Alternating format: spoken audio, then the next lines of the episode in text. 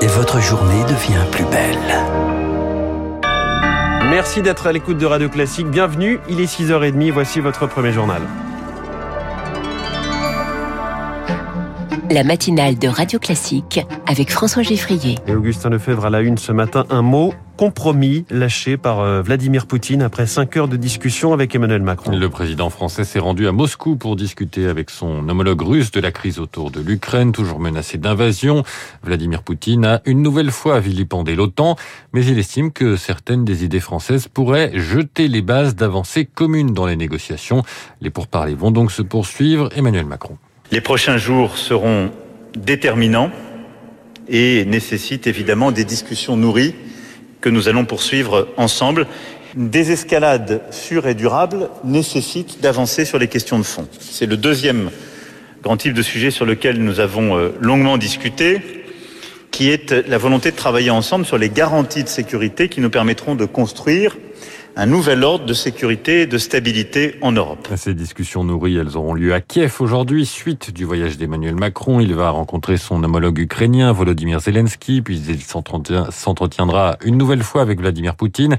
Euh, pendant qu'il est à la manœuvre diplomatique, les États-Unis manient le bâton. Le président Joe Biden se dit prêt à mettre fin au projet de gazoduc Nord Stream 2 euh, qui approvisionnerait l'Allemagne au cours d'une conférence de presse avec le chancelier Olaf Scholz. Les États-Unis ont parfois été, ont parfois été accusés Alarmisme sur cette menace d'invasion de l'Ukraine par leurs euh, partenaires européens. La Maison-Blanche ne la qualifie plus euh, d'imminente. Qu'elle ait lieu ou non, ce qui est sûr, c'est que l'offensive terrestre n'est pas la seule façon pour la Russie de déstabiliser son voisin.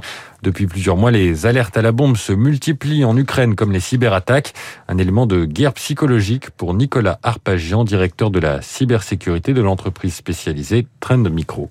Le but des attaques informationnelles, c'est-à-dire qui modifient les pages d'accueil de sites Internet, a pour but de marquer les esprits de la population. Pourquoi? Parce que ce sont des pages que chaque internaute peut visiter de lui-même. Il peut se rendre sur le site gouvernemental et voir que euh, il y a euh, tel appel en défaveur de telle communauté du pays ou euh, que tel service n'est plus disponible. C'est un élément de déstabilisation de la population qui va s'inquiéter de la capacité de ses gouvernants à assurer la protection de la population. Manifestement, les dirigeants ne sont plus totalement maîtres de leur infrastructure technique, même si cela n'est que temporaire, c'est quelque chose qui impressionne, marque les esprits et donc fait partie des luttes d'influence. Un propos recueilli par Marc Tédé. Après son déplacement en Ukraine, Emmanuel Macron sera ce soir au dîner annuel du Conseil de coordination des organisations arméniennes de France à Paris. Valérie Pécresse et Anne Hidalgo y seront aussi. Officiellement, ce sont le chef de l'État, la présidente de la région Île-de-France et la maire de Paris qui sont invités mais il s'agit évidemment de trois candidats déclarés ou non à la présidentielle. Alors, Lauriane Toulnon, le dîner devrait avoir une tonalité électorale. Première à s'exprimer au dîner ce soir, Anne Hidalgo, pour la candidate socialiste, il faut absolument protéger le peuple arménien. La communauté chrétienne est en danger de mort dans le Haut-Karabakh. Même reproche attendu de la part de Valérie Pécresse, la candidate LR qui s'était rendue sur place il y a un peu plus d'un mois en soutien aux chrétiens d'Orient. Un thème récurrent de campagne pour séduire l'électorat conservateur.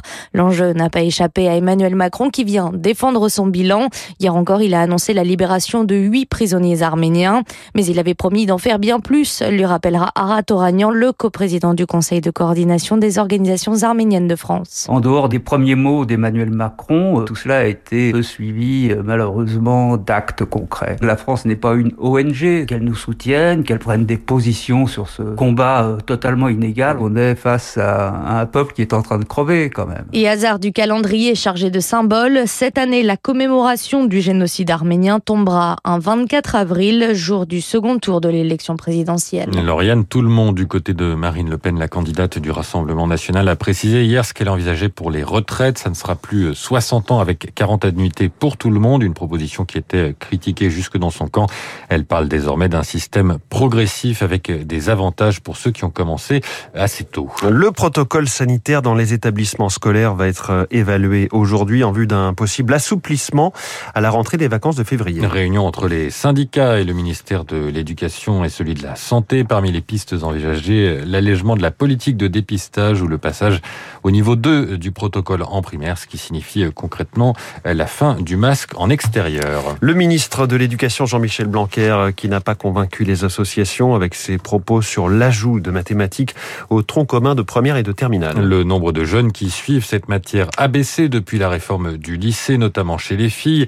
Alors le ministre a évoqué dimanche cet ajout pour que l'ensemble des élèves aient une meilleure culture dans cette matière. L'association des professeurs de mathématiques du public craint un effet d'annonce. L'association Femmes et Mathématiques attend de voir.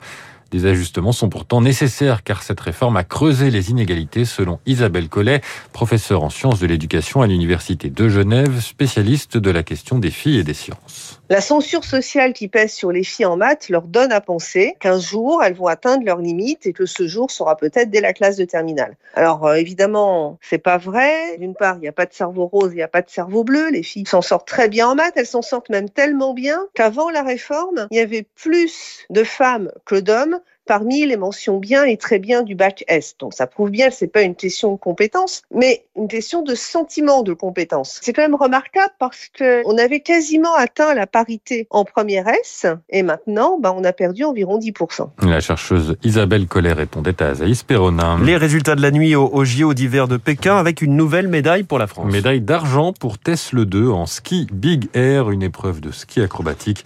Pas de podium pour Alexis Pinturo. Le Super G est remporté par l'Autrichien Mathias Mayer qui conserve donc son titre. Merci Augustin Lefebvre. Vous revenez dans une heure. Prochain journal à 7h avec Lucille